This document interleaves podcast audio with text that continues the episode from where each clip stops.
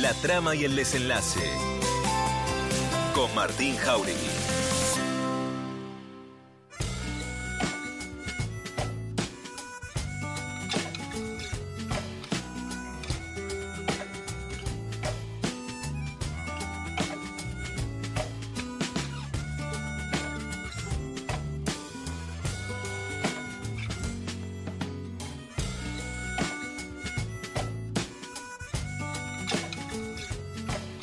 Cuarto de la madrugada y hoy me escribe Humphrey y me dice, esta noche vamos a tener un poco de, de historia y de vida de rock y de todo eso. Eh, y está, estamos acá entonces, Humphrey. Sí, estamos acá con un personaje increíble. Eh, su nombre es Jonathan Shaw. No sé si generacionalmente mucha gente tiene idea, por ejemplo, de dónde viene el apellido, que es Shaw. Yo sí. Pero está eh, en Buenos Aires para presentar una, una película. La presentó ya en el Bafisi con tres funciones agotadas. Se llama Scab Vendor, Confesiones de un artista del tatuaje. Jonathan, bienvenido a la trama y el desenlace. Es muy difícil definirte. Una definición posible, por ejemplo, es como una especie de Forrest Gump de la contracultura. Ah, qué bueno, sí, eso más o menos. Bueno, primeramente quiero agradecer a todos por la invitación y por estar aquí. Ah, muy bonito estar con ustedes y, muchas gracias. Y, bueno, así, así dice, porque yo tuve la suerte de estar por todos lados, así, igual al Forrest Gump, ¿no? Y, y sí, vi, por, por, el destino, qué sé yo, viví muchas vidas dentro de, de, una encarnación hasta ahora. Yo no sé lo que vino de antes ni qué va a venir después, pero en esta vida he, he conocido a mucha gente, he vivido muchas épocas distintas y bueno, ahora estoy aquí presentando esa película y que es basado en un libro que yo escribí de memorias y todo eso.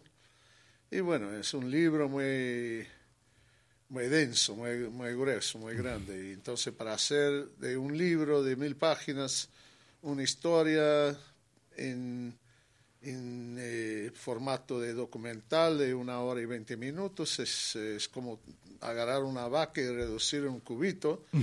y tiene el mismo sabor, pero no es... pero mismo, es un cubito. Es un cubito. Y bueno, pero por eso el desafío que tuvieron, eh, así el, eh, que tuvo el director, de eh, intentar a, navegar tantas historias y reducir en ese cubito, yo creo que fue un desafío muy grande y, y por suerte hizo con así con, con buena onda y creo que salió más o menos así representando algo que a lo mejor que puede llevar a la gente a querer entender un poco más, porque hoy hoy, por hoy nadie lee un libro está todo con el teléfono puesto en la cara, andando por la calle como unos boludos y sentar y leer un buen libro. Bueno, aquí en Argentina, por suerte, tiene una cultura más avanzada que en muchos países, pero... Todavía se lee en Argentina. Sí, todavía se lee en Argentina. Por eso que, que aquí es el lugar así, que, que me agarra así Uh, mucho entusiasmo de, de, poder presentar la película aquí. Espero que aquí la gente va a querer, quién sabe si un editorial va a querer traducir el libro en español.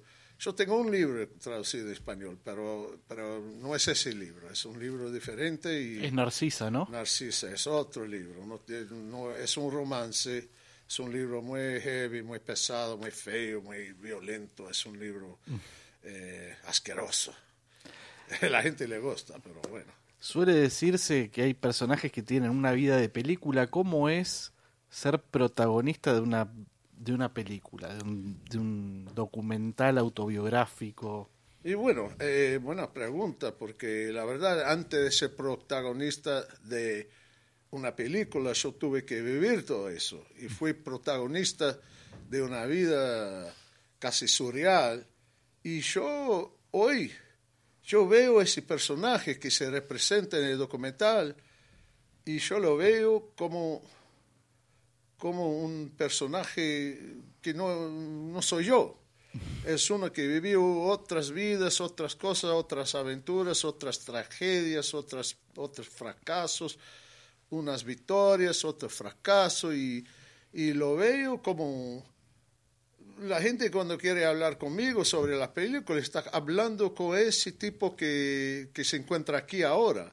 Y el personaje de la película es un hombre que ya murió, que en paz descansa, pero, pero no soy yo, porque... Claro, por, por ahí está bueno saber que en tu vida, digamos, de alguna forma diste un, volantazo y fue para otro lado.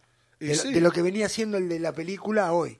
Sí, y la película contó mi historia hasta un cierto punto, Claro, unos 20 años atrás, y ahí más o menos paró. ahí va. Y en 20 años ya, ya viví otras varias encarnaciones. Estás entonces- para otra película ahora, Jonathan. Seguro que sí. Tene- tenemos un equipo trabajando en eso ahora en Hollywood y, y si Dios permite va a salir varias cosas, porque eso para mí representa una llave que por ahí eh, ah, puede abrir otras puertas para hacer cosas más eh, corrientes, ¿no? Más, Claro. más actualizados. Y bueno, sería un placer para mí poder presentar otros nuevos trabajos, ¿no?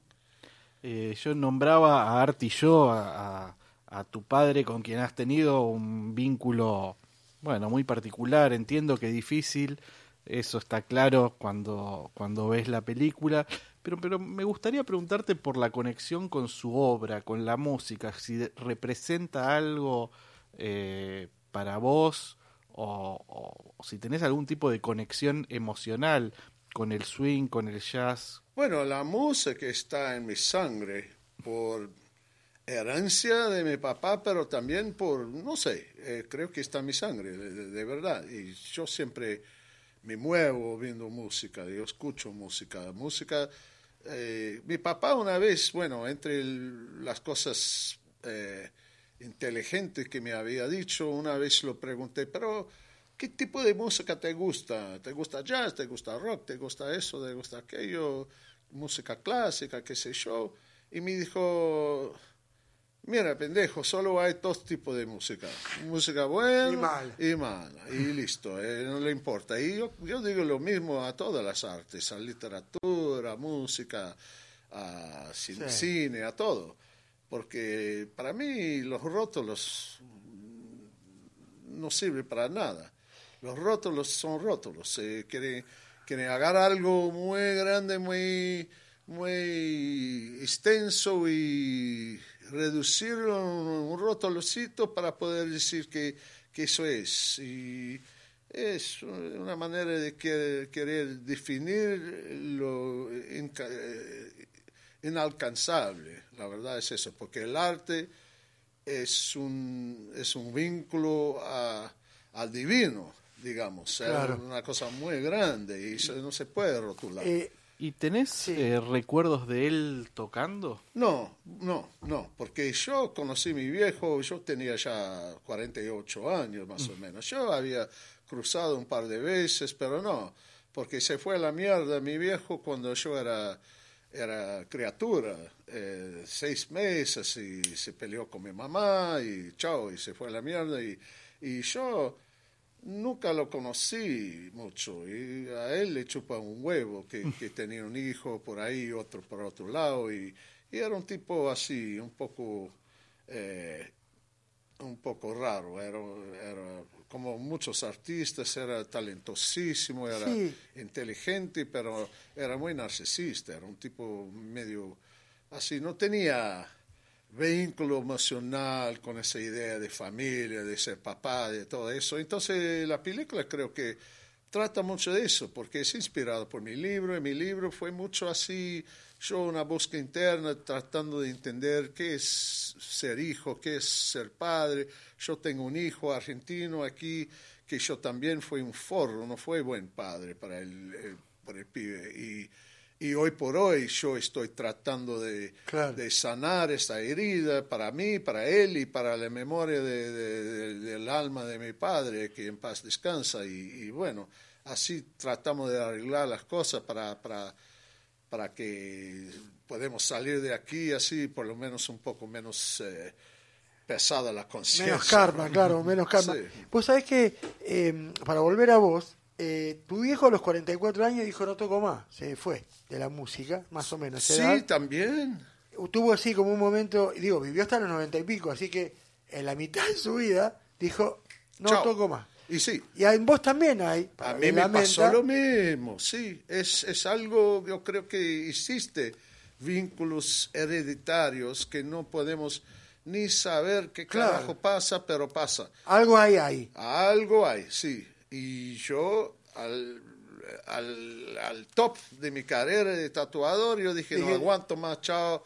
Y, y fui, fui a vivir en el campo y mi... Eso mi- te quería preguntar, ¿qué pasó después de estar en uno en el primer lugar de tatuaje que tenía Nueva York, el más importante era el tuyo, el fan, ¿no? El fan Fan City. Fan City. Eh, y de golpe te fuiste y, fuiste al campo. ¿Qué, qué pasó ahí, Jonathan? Bueno, ¿qué pasó? Es que yo sufrí un, un tipo de despertar espiritual muy fuerte, porque Ajá. yo era drogadicto, yo era alcohólico, yo era un tipo, un bicho salvaje y funcional. Trabajaba, hice muchas cosas, pero llegó el momento que la cosa iba mal. Y yo empecé a tocar fondo con, con el alcoholismo, no aguantaba más vivir, eh, vivir de esa manera. Y bueno, como los drogadictos, eh, llega un punto, una bifurcación en la vida donde uno va a tener que o morir o cambiar de, de rumbo, ¿no? Y elegiste eso claramente. Bueno, yo pedí ayuda porque yo, yo estaba, estaba por el orto, estaba para morir, de drogadicción, de alcoholismo, de todo, y yo llegué al punto que yo toqué el fondo de pozo y, y dije, uh, voy a morir si no paro, y yo tuve que, que me sujetar a, a mucho trabajo interno, mucho inventario personal, y me puse en en recuperación por los 12 pasos espirituales y empecé a, a pasar por todo eso. Y bueno, en eso yo, yo vi que yo tenía que cambiar todo de mi vida. Claro. Si yo quería seguir viviendo, tendría que echar toda la mierda y, y- y- y aprender a vivir de otra manera. Y, y yo tuve que, que abandonar todo que yo conocía. Y ahí te quiero preguntar, ¿y tuviste que atravesar un, un periodo jodido, como se dice acá? Y sí, claro, pero en ese periodo jodido, dolorido, doloroso, ¿no? Yo no tuve otra opción a no ser eh, un mergullo adentro mío. Un buceo, un buceo. Y sí, como una, una excavación arqueológica, así dentro de mi propia herida, porque como dice el filósofo eh, Carl Jung, el, el Sí. psicólogo, dijo que Dios entra a través de la, de, de- de la herida. Entonces yo vi que para cono- me conectar a lo que me podía salvarme la vida, yo tenía que, en vez de fugir de los dolores, de las penas, de las, las heridas, yo tenía que adentrar A la en- ferida. a la herida y dentro de esa caminada fue que salió un montón de libros y libros que yo puedo decir con toda humildad que son libros de maestro porque yo no le escribí solo. Un puente Yo solamente. escri- escribí con mucha inspiración que vino de no sé Eh, dónde. Claro, te convertiste en un puente de eso de, al libro. del- de los poderes divinos que, que bajaron entre, entre el aparato mío y me pusieron a, a laborar, escribiendo, escribiendo, y una cosa que increíble. Yo no podía haber eh, criado tantos libros sin el amparo mayor. Y bueno, los libros salieron así como salieron y, y bueno, para mí fue fantástico porque fue una manera de aprovechar de mis propias enfermedades mental, espiritual, emocional, físico, hasta físico, para poner, eh, ponerme a, a, a laborar en un, en un eh, tipo de misión plan mayor. Sí, plano mayor, eso sí. Y bueno, para mí fue, fue, yo creo que el arte para ser auténtico hoy día, en el mundo de mierda que vivimos, el arte tiene que ser auténtico. Y para ser auténtico no puede, eh, eh, el artista no puede ser cobarde. tiene que mirar adentro de, del inodoro, dentro de las tumbas, de las catacumbas, de, desenterrar toda la mierda de la sociedad, de, la condición humana, de las heridas, de, todo, y para poder hablar de temas así que tenga, qué sé yo, algo de, peso, porque si no, ah, es, es, entretenimiento eh, banal. Y barato. Barato, fútil y estúpido. Bueno, y, y, claro que la gente duele tanto vivir en ese mundo de mierda que te tiene que distraer o con droga, con alcohol, o con programas de TV, eh, boludeces y cosas eh, que, no, que, no, que no va a cambiar no va a cambiar la condición de nadie. Y bueno, yo no sé, yo siempre admiré los artistas que eran almas torturadas, así como porque son los que, que a mí me llamaron. Yo dije, uh, ese tipo me parece que está hablando algo, eh, algo de verdad. Y bueno, de este chico me atrae ese tipo de arte. Y bueno, sabemos que los buenos, los, los capos de los artes, todo, todos mal adaptados, ¿no? Todos medio retardados y bueno. Hace un rato, mientras hablabas, aparecía, por ejemplo, el término merguliar y de algún modo eh, todos esos términos, toda esa mezcla de acentos es, eh, se condensa en el, tu modo de hablar, tu biografía. Y si aparece el portugués, tiene que ver con haber vivido en, en Brasil, en Río de Janeiro, pero antes con una revelación que fue tu ingreso o tu primer contacto a la cultura brasileña, que es la película Orfeo Negro, de fines de la década del 50, con la bossa nova en su eh, banda sonora. ¿Qué recordás de, ese momento? Ese momento fue que yo era un chico, qué sé yo, 59 salió la película, yo debe haber visto por medio de uf, 64 5, quiero decir, entonces yo tenía como 12 años. Mm. Y con 12 años ya, ya fumaba porro, ya, ya salía con, con, mi banda de delincuentes, ya, ya no aguantaba quedar en mi casa, que era un quilombo, y mi mamá alcohólica, el padrastro boludo, y yo a la mierda, y yo fui a la calle. Así, con 14 años ya vivía principalmente en la calle, y tenía mis amiguitos que era todo drogadicto eh, en, potencial, ¿no? Y, estuvimos así por la calle y, y, éramos todos así, eh, medio, nos fascinaba las artes, jazz, rock and roll, todo lo que pasaba por el inicio de los años 60, así, entonces estamos, estuvimos todos así interesados y fuimos siempre al cine para ver los clásicos así de Fellini, de Buñuel, de todo eso.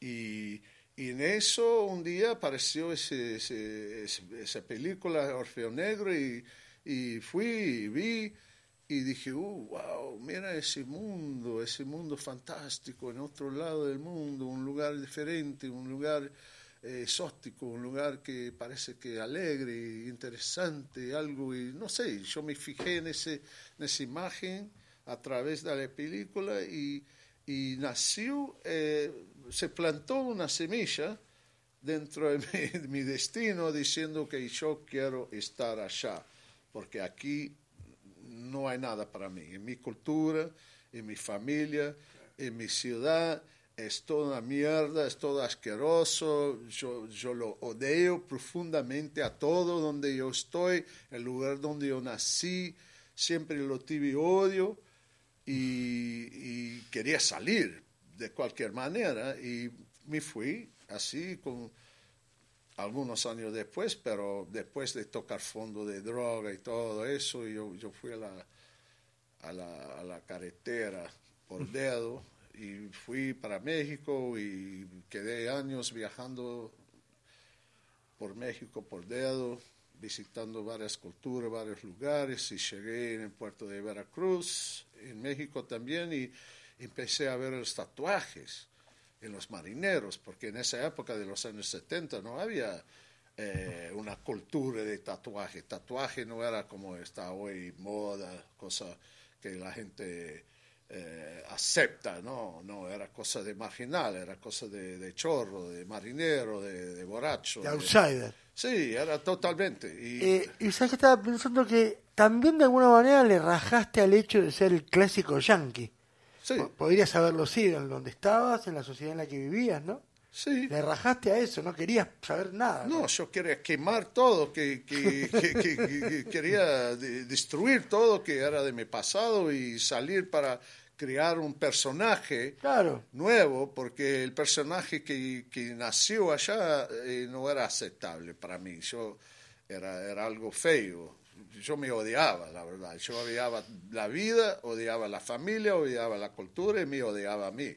Entonces quería quemarme y renacer como el fénix. ¿no? Ahí va, a ver. Y entonces, Sabes que hay como, yo te propongo, porque hay un momento muy importante en tu vida que es el del primer tatuaje, pero vamos a hacer una especie de viaje artístico. Vamos a unir el tatuaje, la frase de ese tatuaje, con una canción maravillosa que también va al, al lugar donde vas a llegar a través de los tatuajes y a través de ese viaje. En la voz de Mercedes Sosa y en la voz de Caetano Veloso.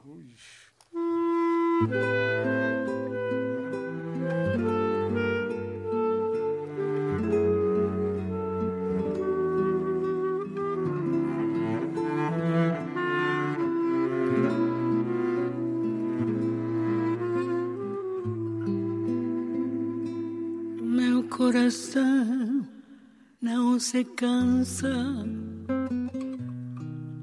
de ter esperança de um dia ser tudo o que quer. Meu coração de criança não é só a lembrança de um vulto feliz de mulher que passou por meu sonho sem dizer adeus e fez dos olhos meus um chorar mais enfim. Meu coração vagabundo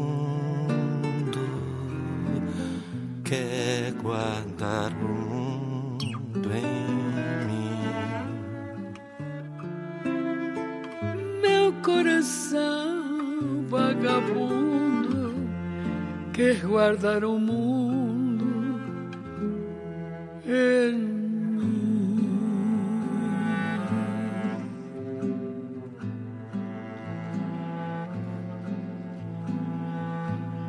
Meu coração não se cansa de ter esperança de um dia ser tudo o que quer. Coração de criança não é só a lembrança de um bulto feliz de mulher que passou por meu sonho sem dizer adeus e fez dos olhos meus um chorar mais sem fim. Coração vagabundo. Que guardar o mundo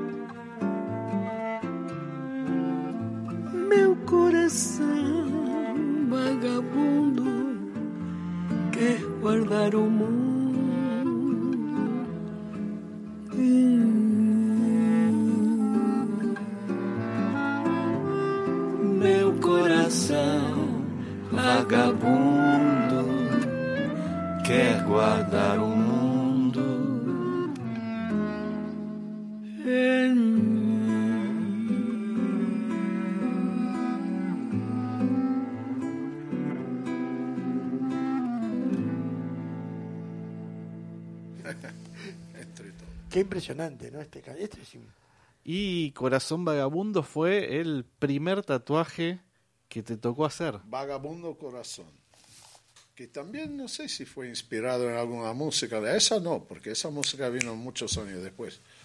Es, es, es tatuaje hice por medio de 74, mi primer tatuaje. Una ancla en un marinero mexicano en el puerto de Veracruz, pero ahí yo, yo empecé a ver los tatuajes por la primera vez. Y yo quería seguir viaje para llegar a Brasil. Para hacer tatuajes también estaba el dibujo presente y desde muy chico dibujabas y tenías una fascinación por las historietas. Bueno, no es casual que, mira qué lujo, la tapa del libro es de el gran Robert Crumb. Sí, Más menos, ¿no? más un milagro en mi vida, porque yo, yo desde chico admiraba mucho el Chrome. Chrome para mí era un ídolo, era tal vez mi ídolo número uno, antes de cualquier otro ídolo. Cuando yo tenía 12, 13, 14 años, mi ídolo número uno en todo el mundo era Robert Crumb. Yo compraba toda la revista y leía y yo dije, un día quiero ser algo parecido así. Empecé a dibujar, dibujar, dibujar, pero como yo ya, ya era medio desfocado, un drogadicto así, yo, yo no tenía la disciplina para ponerme las pilas, para poner el tiempo y, y bueno, entonces yo me fui a la mierda y empecé a escribir también, escribía mucho, escribía mucho.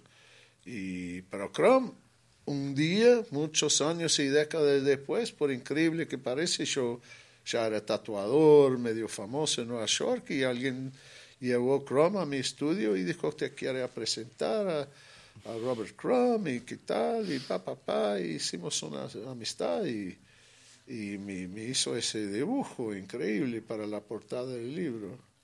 Increíble.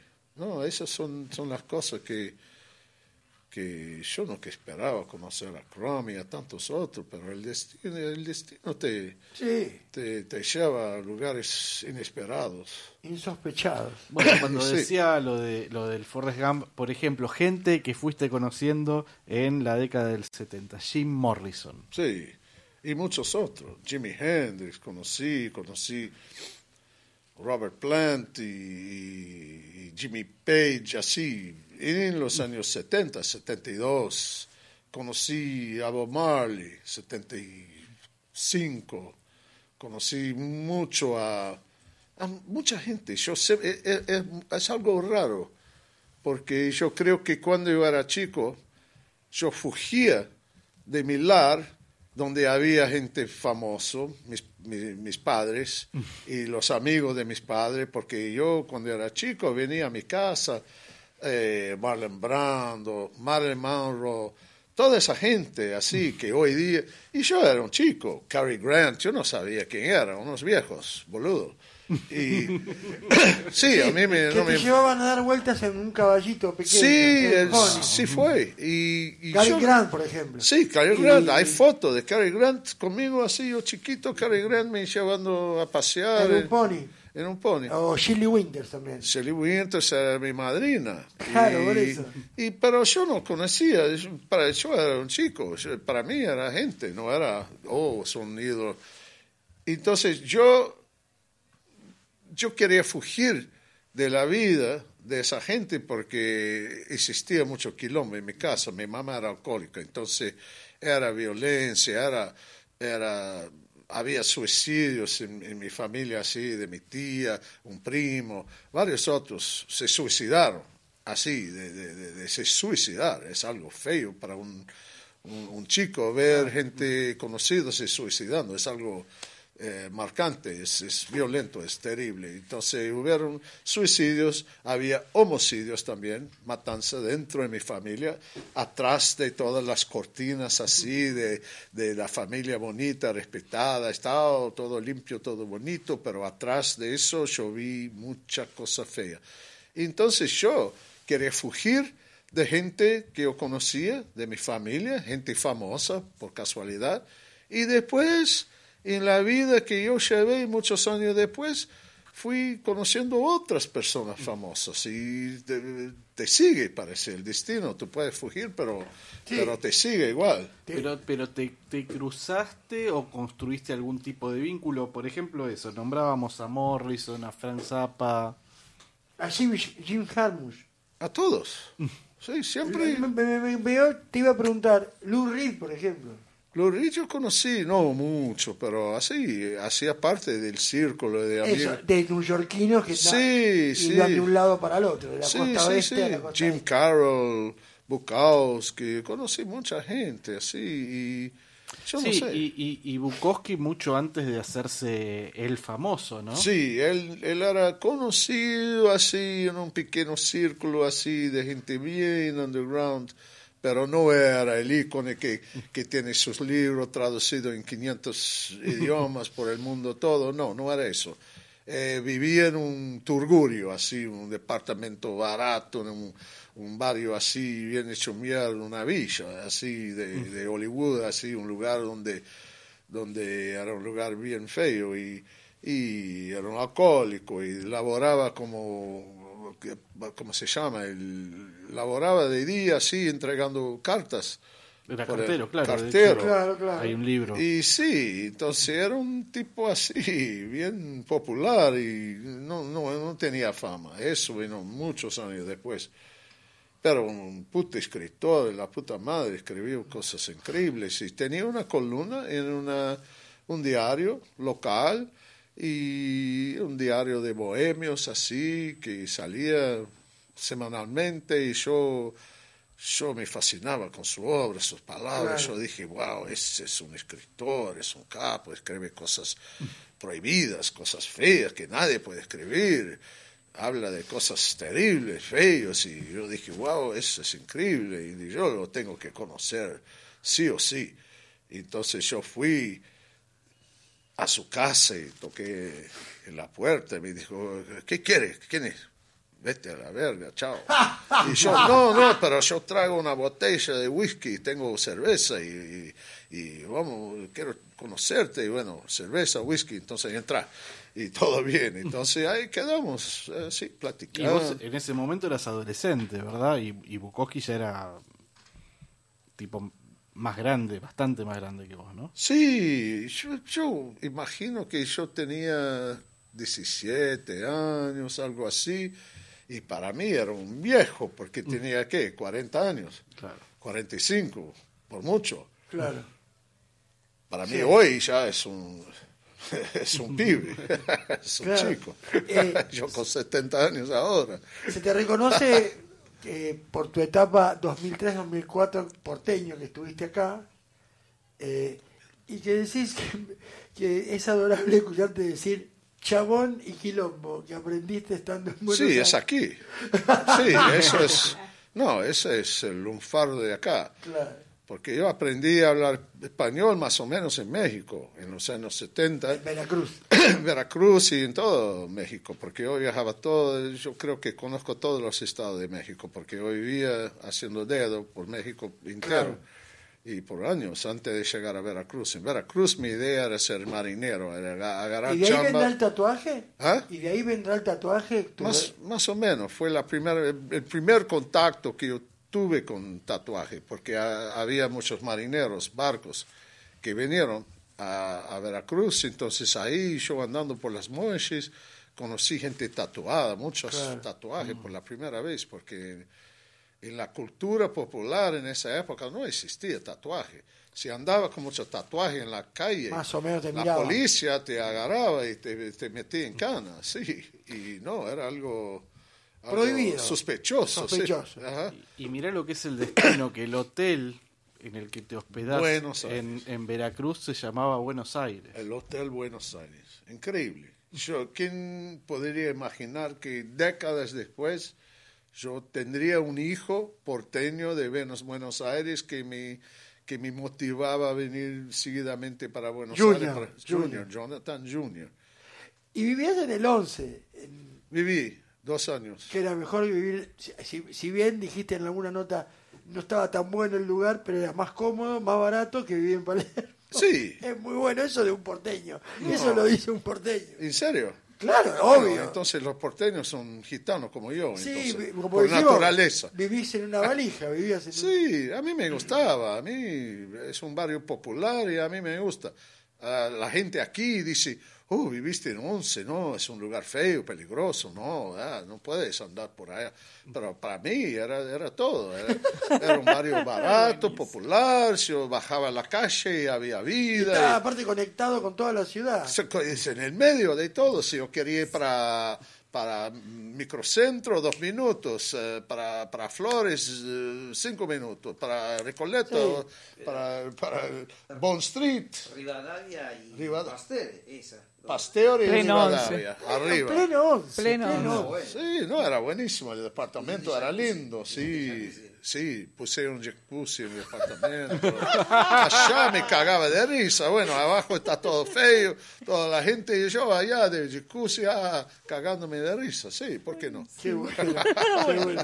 Y vivías, en esa época escribías, no estabas mucho escribiendo. Escribí mucho, mucho. Fue, fue en esa época que hoy pensé escribir en serio. Ah. Así, escribir, porque era, era, era Sí. compulsión. Sí. Yo como tenía que vomitar, entonces yo me quedaba aquí escribiendo todo el día. No sabía ni qué carajo escribía. Yo tenía unos blocos y un Tirome. lapicera y brrr, escribiendo, escribiendo cosas que venían y, y yo creo que yo estaba como me limpiando de una forma para poder después me acalmar un poco y pensar a escribir cuentos y cosas, pero en el inicio Fue camino eso. así, las cosas Era el que camino. sí, era abre camino, Sí, era, era, sí. era como un, un- un purgio así, Eh, sí, sí. Una, Purgatorio, una- una- una purificación. purificación de escribir palabra, palabra, palabra. Y escribí en español, inglés, portugués y qué sé yo, otras lenguas que ni conozco y, y fue una locura, sí. Era muy loco. Yo, escri- yo trato de leer esas cosas hoy día y digo, wow, ¿qué es eso? ¿Quién escribió esa mierda? Y bueno, sos, contaste que de muy chico leías a Bukowski, leías eh, cómics de Cram. eh, ¿La lectura siempre te acompañó a lo largo de, de- de tu vida? desde muy chico, porque como en mi familia, en mi casa, era una vida de mierda, una mamá alcohólica, así problemas diarios, así crisis en la familia, pelea, policía, ambulancia, suicidio, homicidio, todo eso. Y yo quería encontrar una manera de escapar de mi realidad. Sí. Y la primera droga que yo encontré antes de encontrar la droga, el porro y Las la sustancias. bebida, las sustancias, la primera droga mía era fantasía. Claro. Y yo aprendí a leer como los, todos los chicos en los años 50, aprendí a leer y después agarré libros que ningún chico iba a leer en esa época. Me imagino que la cultura beatnik de alguna manera te, te, te- te impactó mucho, ¿no? Mucho. Que Kerouac, Kerouac- todo eso. Kerouac fue Kerouac. una influencia muy fuerte porque escribió un libro llamado On the Road. Claro. Y eso también hizo parte de mi destino porque yo me acuerdo que con 14 años yo fui en una librería, ¿cómo es esa librería de aquí en Corrientes? Sí, librería. Una librería medio popular que tenía libro barato y, y todo eso. Y yo entré y yo vi entre todos los libros, yo vi un libro escrito On the Road. Y yo no sabía quién era, Kerouac no sabía de nada. Pero el nombre del libro así me atrajo de una forma y yo dije, wow, y agarré el libro y pss, lo puse aquí y chao. Se fue con vos. Y fue conmigo y yo senté en una plaza y empecé a follar el libro y leer y leer y leer y no paré de leer y leí como de cinco veces y yo dije, eso es que, que necesito para mí, quiero llevar esa vida. Y eso fue otra semente, que fue semilla, que fue plantada en mi conciencia desde muy chico.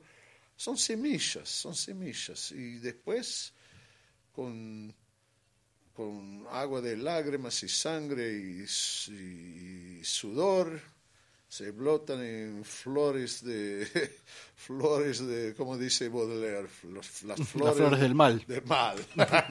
Pero flores al fin. Al fin, Sí, claro, lindas flores. Y, y de los años brasileños, ¿recordás algo de literatura brasileña que te haya impactado o de cultura? Bueno, nombrabas a Milton Nascimento, que lo conociste, que trabajaste. Trabajé eh, con todos en Brasil, porque y siempre me fascinaba, me, me, me encantaba la música popular brasileña. Entonces yo llegué a conocer muy bien la música popular brasileña y después de unos años, a través de unos, unos tipos que yo conocí, me llamaron a trabajar con un equipo de iluminación de palco y yo fui a viajar a Brasil con los músicos y trabajando con ese equipo.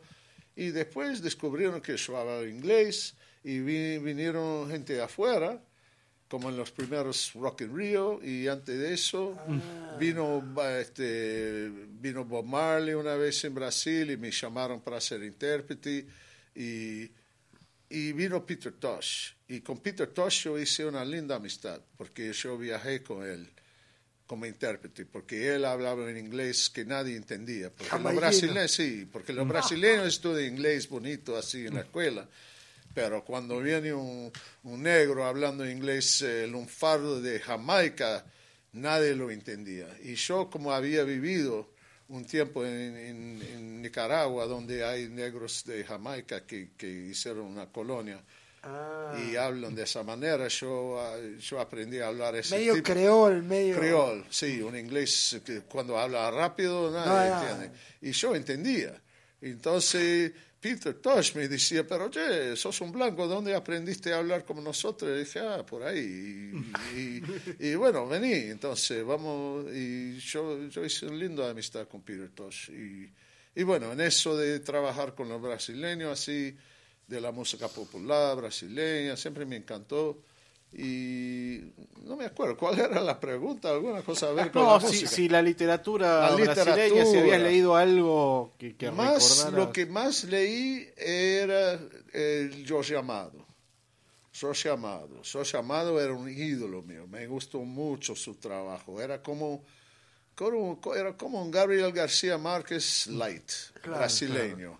Y Márquez también era mi ídolo, pero, pero me gustaba Jorge Amado porque tenía un espíritu más, más leviano, brasileño, más alegre, qué sé yo, pero así aventuras, eran un, era- eran cuentos de pirata. Y me Hablando eso. de pirata, Ah. la vida con Johnny Depp y, y, y Jack Sparrow y todo eso. Bueno, Johnny siempre, yo conozco a Johnny desde que yo tenía más o menos 30 años y él tenía 20 años. Era más joven, claro, mucho más joven. Sí, es 10 años más joven, eh, hasta el día casi. Él es nacido en junio de 63 y yo nacido en julio de 53, entonces son 10 años. Ah, sí. Y yo lo conocí cuando éramos jóvenes, él más que yo. Y bueno, él siempre me vio como una figura paterna, no sé por qué, y se inspiró mucho en mi manera de ser, no sé por qué. Eh, pero siempre así, siempre se inspiró en mí así en algunas cosas. Eh, tenía algo paternal con él, así medio Big Brother. Claro, una relación de hermano mayor. Sí, y así, bueno, y fue así, se adaptando a muchas costumbres míos, con los dientes de oro y después con el- el- los anteojos azules, que siempre yo usaba mucho antes de él, y después yo veo él así, con los zaperos, el gorro y todo.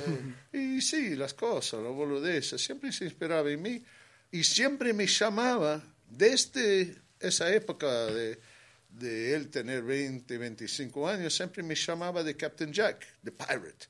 Siempre me llamaba de viejo pirata. Era su manera cariñosa de, de- bueno, siempre me llamaba de pirata. Pirata viejo, Captain Jack, siempre me llamaba. ¿Qué sabía yo que años y años y años después Claro. criaba ese personaje de- del pirata y, y después fue haciéndose de boludo diciendo que fue inspirado por Keith Richards y no sé quién, pero no, era yo. Claro. Y bueno, cierta hora yo le pedí los derechos, dije, che, mira, ganaste trillones de dólares, ¿para mí qué? Dame los derechos, tatúa ese OC, OCJ en mi brazo por Original Captain Jack. y me lo hizo. Y bueno, ahora todo el mundo puede saber que fue yo. el- La verdadera inspiración de- de Está, está, en la, está, en la, está en la película que recordemos. eh, Rápido, que vamos al se- info. Nos quedamos un rato. Nos queda- ¿Te puedes quedar un ratito más? no? Sí, por Se en el Bafisi Scap Vendor Confessions of a Tattoo Artist, confesiones de un artista del tatuaje con entradas agotadas, pero seguramente va a seguir circulando más allá del festival, claramente. Vamos al informativo y desde el informativo seguimos eh, hablando y charlando con Jonathan Shaw y con todos los que están aquí. Debe haber mensaje a lo loco, pero en un rato, dale.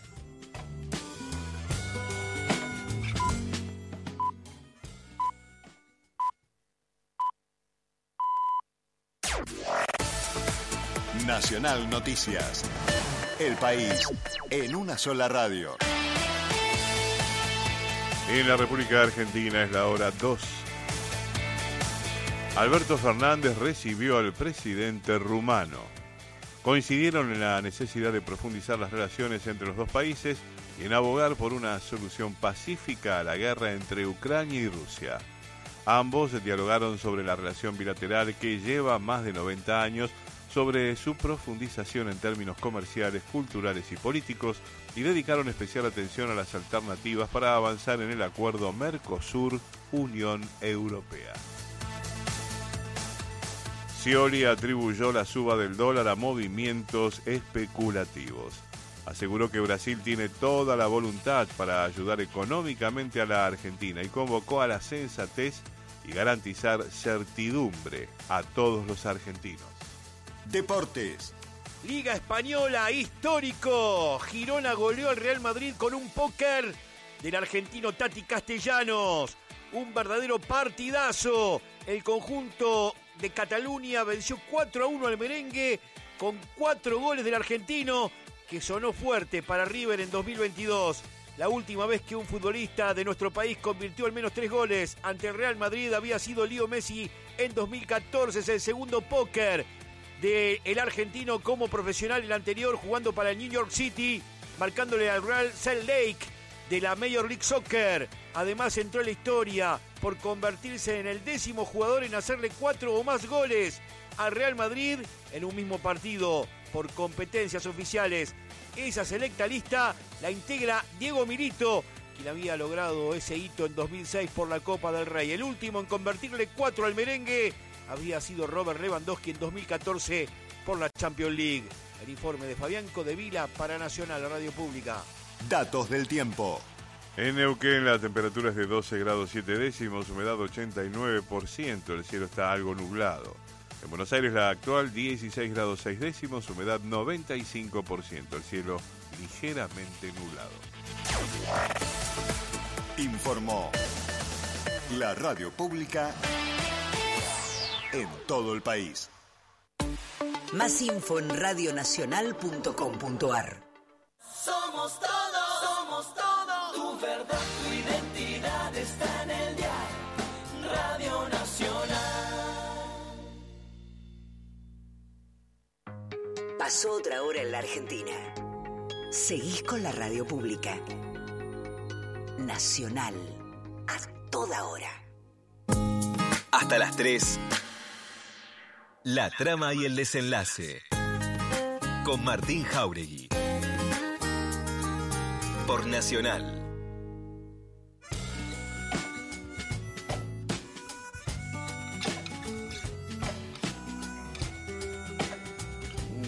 Ahí va, estamos charlando con Jonathan. eh, yo a las 2 y 3 de la madrugada. Mira, bueno, ¿Está bien la hora? está bien. Bueno, ¿La película cómo se llama? Confesiones de un artista del tatuaje, confesiones de un tatuador. sí. El famoso Scap Bender. Y sabes que pensaba claramente en el relato o, o solo eh, conociéndolo, sos un tipo muy sociable, sin dudas. Ahora pensaba en lo siguiente, en el vínculo que se establece entre el tatuador y aquel que va a tatuarse. Me parece que ahí hay una instancia de, conexión que es muy fuerte, de movida, porque hay alguien que te está dejando una marca en la piel que es para toda la vida. Y aparte, como suele darse en muchos lugares, eh, la peluquería a veces, donde pasás a ser un poco como una especie de, si- de psicólogo, quizás, ¿no? ¿Cómo, cómo, era el rol con, con la gente que tatuabas? Bueno, en mi caso era más una especie de psicópata, porque yo no era, yo no tenía mucha paciencia. En esa época que yo tatuaba full, yo no tenía, que Dios me perdona y que toda la gente que yo tatuaba me perdona, porque era uno entre días que yo, un- uno entre días que yo sentí una simpatía muy fuerte y los otros yo los maltraté porque porque bueno yo, yo no tenía paciencia para la gente que viene ah ¿por qué no sé? y te van diciendo como lo quieren y te van rompiendo las pelotas y no te dejan criar de, de- de la manera que querés y yo le decía, cállate, soy el artista, déjame trabajar, cállate la boca, no me rompe la bola. Y, y yo era malo, malo, malo. ¿Trabajabas sin boceto a veces? ¿Improvisabas sobre la piel? Sí, mucho. Y los, los mejores clientes era la gente que te respetaba como artista y te dejaba crear. Y, y eso sí, son los, son, son los, los queridos. Pero no yo, yo no, yo no tengo personalidad para lidiar con el público.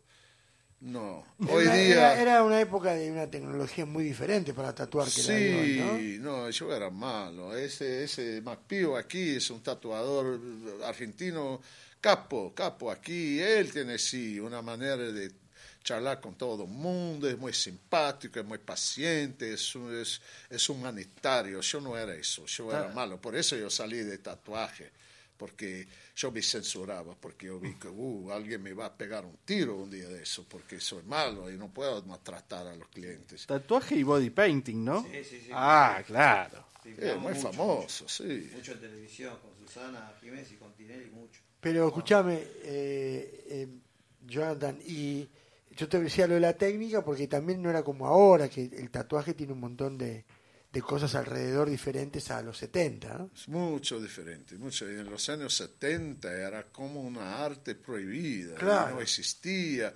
acceso fácil a la ma- al material, a las técnicas. Si, si tú quieres aprender a tatuar con alguien que sabía algo de tatuaje, no, te, te cagaba de trompada, no, salí, chao, te daba una patada en el culo porque no te recibían con cariño. No, no, nadie era bienvenido en ese mundo, ese submundo.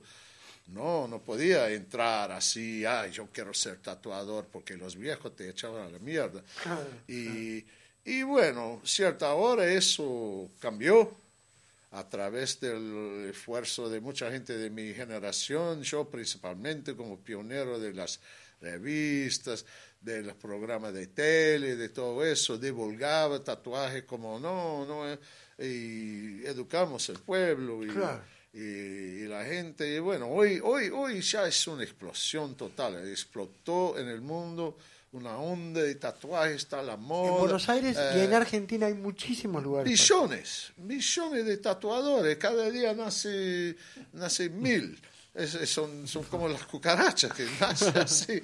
Y bueno, pero muchos de ellos son increíbles. El talento de esos chicos Hay es talentosos, increíble. hay muy talentosos. Hay, hay, hay cosas, es que están haciendo tatuajes que nosotros, esa otra generación, nunca los eh, imaginaba ser posible hacer retrato así, fotográfico de. Messi, de, de qué sé yo, de Che Guevara, de cualquier boludo así, mi papá, mi mamá, mi abuelo, mi, mi perro, lo que sea. Eh, están tatuando fotografía en la piel de la gente y de una forma así. Pendejo de 16 años agarra un- una pistolita y va y en, en- en dos semanas ya hace el nuevo capo. Es increíble. Y ni sabe quién somos nosotros los pioneros. Ni sabe ni le chupa un huevo, no le importa nada. Y, y bueno, por un lado es, es algo muy lindo de ver y por otro lado es algo... Pero ¿cómo? Eh, si vos sos un eh, vos sos un músico y quieres aprender a tocar guitarra, seguramente vas a saber quién era quién era eh, Jimi Hendrix. Jimi Hendrix, quién era Keith Richards, quién era Django Reinhardt, quién eran los, los, los guitarristas de antes, Claro. y iba a saber y a estudiar con ellos, con la música, escuchando. Pero nosotros, que son los, como si fueran los, los, los papás de esos chicos, ni saben quién son. Son, son unos, unos chicos sin, sin, sin, sin padre. Claro. Son órfanes de tatuaje. Son buenos. Unos buenos, otros no tanto. Pero me- me- yo- es increíble que no saben quién los antecedió. Es algo...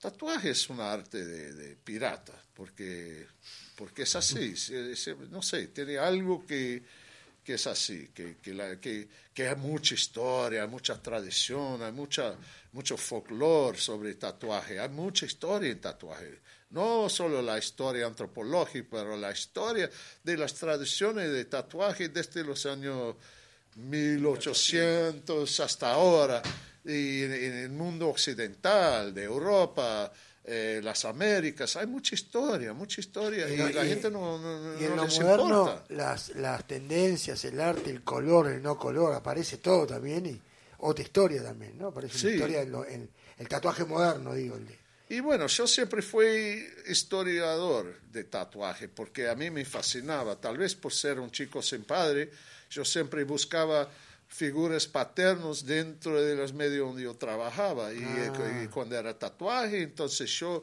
eh, siempre sacaba la- los- el sombrero y siempre tenía respeto a los más viejos y me enseñaron muchas cosas con mucho cariño porque yo les tenía respeto. Entonces yo fui después, cuando yo me, me fui más conocido, más famoso, yo tenía la oportunidad de, de introducir un- una literatura de tatuaje con la revista y todo eso, con los libros que publiqué. Y en eso yo siempre daba valor a la historia de tatuaje. Yo creo que enseñé a través de esos medios de revistas, de libros, yo acabé por enseñar a toda una generación de tatuadores un poco sobre su historia. Y por eso yo el otro día eh, tuve la función de, de la película, de- del documental allá en el Cine Lorca el otro día, y se llenó la sala con tatuadores.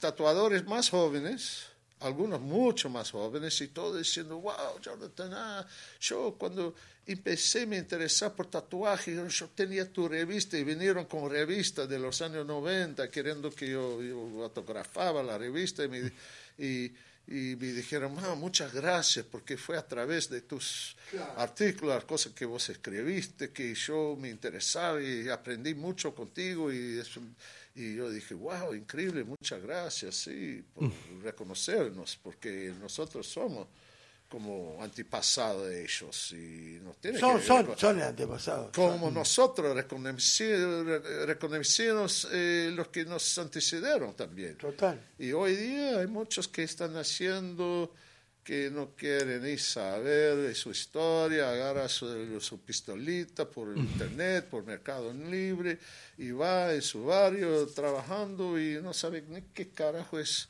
la historia de su, de su arte. Y eso, eso yo creo que está, está mal. Jonathan, ¿cómo es eh, Iggy Pop? ¿Cómo es Iggy Pop? Es, un- es, un- es, es dos personas. La persona que se presenta en el palco es un bicho salvaje, es un, es un dervish, es un, es un espíritu así. Y el hombre, el amigo, es un hombre súper tranquilo. Súper cool.